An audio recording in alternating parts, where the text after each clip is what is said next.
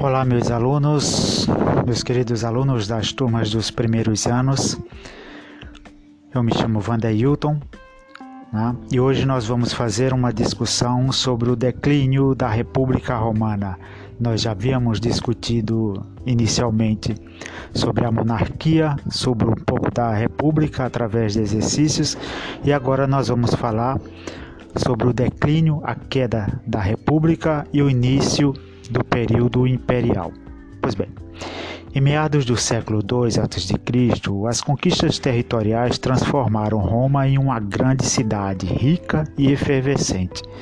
Circulavam pela cidade pessoas e produtos oriundos das diversas regiões do mundo até então conquistado pelos romanos, o que contribuiu para modificar a realidade social e política existente em Roma.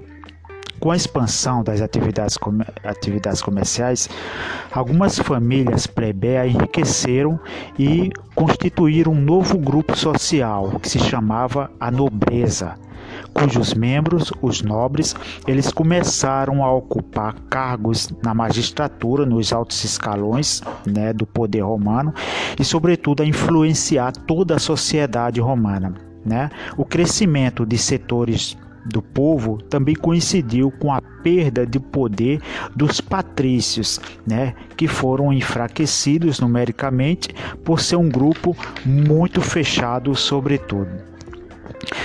Para conquistar o apoio dos plebeus mais pobres, que tinham direito a voto nas assembleias, os nobres distribuíam esmola, alimentos, principalmente trigo, né? e também organizavam festas e espetáculos públicos, o chamado pão e circo. Né? Assim surgiram, por exemplo, as lutas de gladiadores, que alcançaram grande sucesso nos séculos seguintes, durante o período imperial. Essa estratégia, que mais tarde seria conhecida como a política do pão e circo, ele contribuiu para que a nobreza controlasse o Senado e os principais cargos da magistratura romana, ou seja, os principais cargos políticos. Outro grupo que surgiu durante a República foi o dos cavaleiros. É uma ou classe equestre. Né?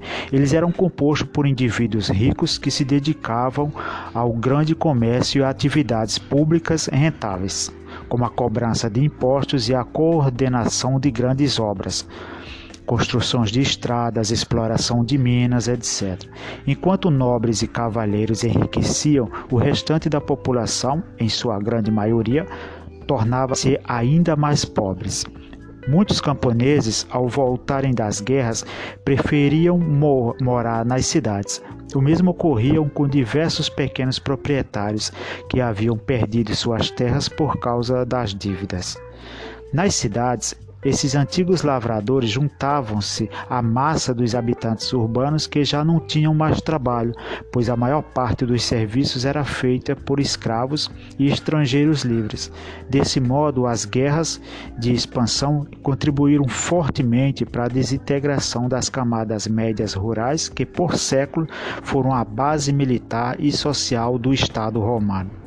Com o fluxo constante de pobres, escravos e imigrantes, as cidades passaram a enfrentar problemas muito sérios, como a falta de moradia, de saneamento básico, de alimentação e de limpeza pública, além do desemprego. Além do desemprego, essa desigualdade entre ricos e pobres provocou muitos conflitos sociais que começaram a abalar a República. Algumas pessoas, entre elas os irmãos Tibério e Caio Graco, tribunos da plebe, defendiam mudanças na sociedade para reduzir a desigualdade social. Né? Você imagina que é uma coisa que de certa forma está acontecendo conosco também aqui, né? Que não, também temos pessoas que lutam justamente para questionar e ver se acaba as desigualdades sociais na nossa sociedade. Muito bem, gente. É, Tibério Glauco, ele foi eleito tribuno da plebe, que é uma espécie de representante do povo, em 133 a.C. Ele lutava por uma distribuição de terra mais justa, que pudesse é, coloca fim ao êxodo rural, ou seja, a saída dos camponeses de suas terras para ir para as cidades, e estabelecesse limites à propriedade privada da terra. Inconformados com a ideia, os senadores, donos da maior parte das propriedades rurais de Roma, tramaram o assassinato de Tibério e de 300 de seus seguidores. Né? As propostas de Tibério seriam retomadas alguns anos depois por seu irmão Caio Graco, eleito tribuno da plebe, desta vez em 124 a.C., com base no modelo da democracia ateniense e buscando minar o poder dos ricos. Caio Graco propôs que as principais decisões da República fossem transferidas do Senado para uma Assembleia Popular também defendia a divisão das terras públicas e sua distribuição entre os segmentos mais pobres. Mas também, sentindo seus interesses ameaçados, a aristocracia senatorial, os senadores, se mobilizaram contra Caio Graco, que em 121 a.C. foi morto em uma emboscada. A morte do tribuno agravou as diferenças entre os segmentos populares e a aristocracia. A aristocracia aqui no sentido de donos de grandes quantidades de terra. Algum tempo depois teve início uma guerra civil que se estenderia por quase um século, permeando por alguns momentos de paz, o conflito ocorreu corroeu o sistema republicano. E aí, gente, é, os militares no poder. Procurando desviar a atenção da crise que se abatia sobre a República a partir do final do século II a.C., o Senado romano passou a estimular a campanhas militares em lugares distantes do território romano. Graças às vitórias, o prestígio dos militares cresceu significativamente entre 107 a.C. e 100 a.C., por exemplo, o general Caio, Caio Mário foi eleito cônsul por seis vezes consecutivas. Mais tarde, entre 60 a.C. e 46 a.C., Roma foi governada pelo triunvirato, ou seja, um governo de três representantes dos generais Sila, Júlio César e Marco Licínio Crasso, sem depender do Senado. Depois desse período, o poder concentrou-se nas mãos do general Júlio César, a quem os senadores de Roma concederam o título de ditador vitalício.